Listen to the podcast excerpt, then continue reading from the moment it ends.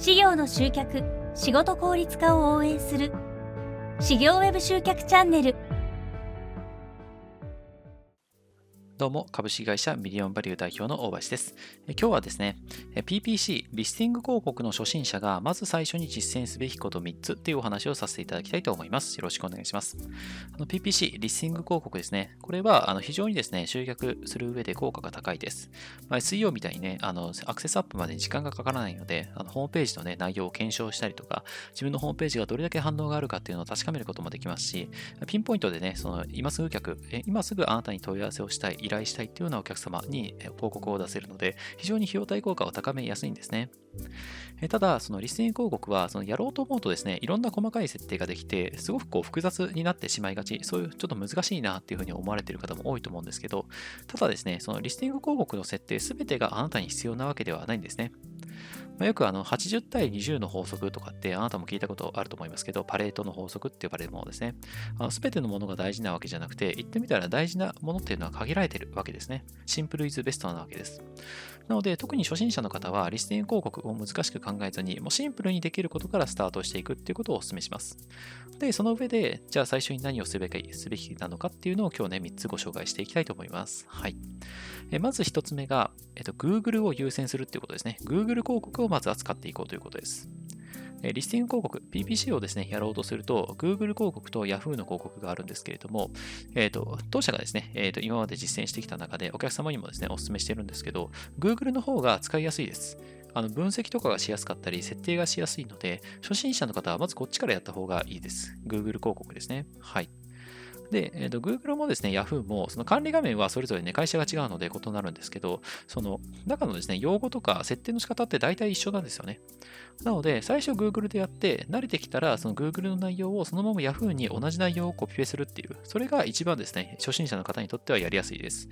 なので、もう最初からですね、Google も Yahoo もやろうとするとですね、結構その大変だったりとか、もう途中で挫折しちゃうよみたいな人もですね、稀にいたりするので、それもったいないので、最初はもう Google を優先してください。はい。まずは Google を使うってことですね。はい。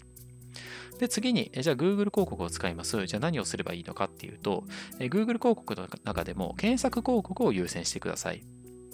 検索広告ですね。まあ、Google 広告の中にもいろんな広告の、えー、やり方、手法があります。まあ、大きく分けると2パターンで、検索広告とディスプレイ広告って呼ばれるものなんですけど、ディスプレイ広告の方はですね、ちょっと複雑なんですよね。そのどのサイトに広告出すかとか、どんなユーザーをターゲットにするかとか、すごいこういろんなことが決められて、まあ、使いこなせるとですね、すごいこう優秀な、えー、ことができるんですけれども、やっぱりその選び方とか設定の仕方がたくさんあればあるほど、やっぱり初心者の方にとってはとっつきにくいんですよね。複雑になりがちです。なので、ディスプレイ広告はとりあえず置いておいて、最初はもう一番基礎の検索広告です。もう検索広告はすごくわかりやすくて、もう特定のキーワードで検索してきた人に広告を出すっていう、まあ、非常にわかりやすい仕組みなんですよね。例えば、あなたが障害年金のね、ホームページを持っていてアクセスアップしたいのであれば、障害年金申請代行とか、障害年金プラス地域名みたいな、例えば障害年金名古屋みたいなね、そういったキーワードを設定しておけば、そのキーワードで検索してきた人に広告を出せるので、非常にわかりやすいですよね。はい。なので、検索広告を優先しましょうっていうのが2つ目にやるべきことです。はい。じゃあ3つ目ですね。Google 広告やります。検索広告やります。じゃあその検索広告の時にさっき言ったキーワードですね。どんなキーワードを狙えばいいのかっていうと、ズバリ、購買検索キーワードっていうのを狙ってください。購買検索キーワードですね。まあ、購買っていうのは何かを買うってことですけど、えー、と当社がですねあの、いつもセミナーとかでお話している2種類のキーワードっていうのがあります。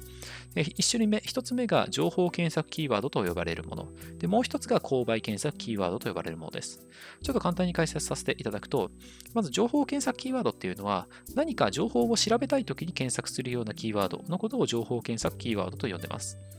例えばですけど、えっと、会社設立必要書類とか、障害年金受給要件とか、あとは離婚、養育費シミュレーションみたいな。だからこれってあ何か調べたい人が検索しそうなキーワードですよね。なのでこれらは情報検索キーワードと呼んでいます。でもう一種類が購買検索キーワードで、こっちをですね、リスニング広告では狙ってほしいんですけど、どういうキーワードかっていうと、何かを相談したり依頼したり買いたい人が検索するキーワードのことを購買検索キーワードと呼んでます。例えばですが、えっと、会社設立代行費用とか、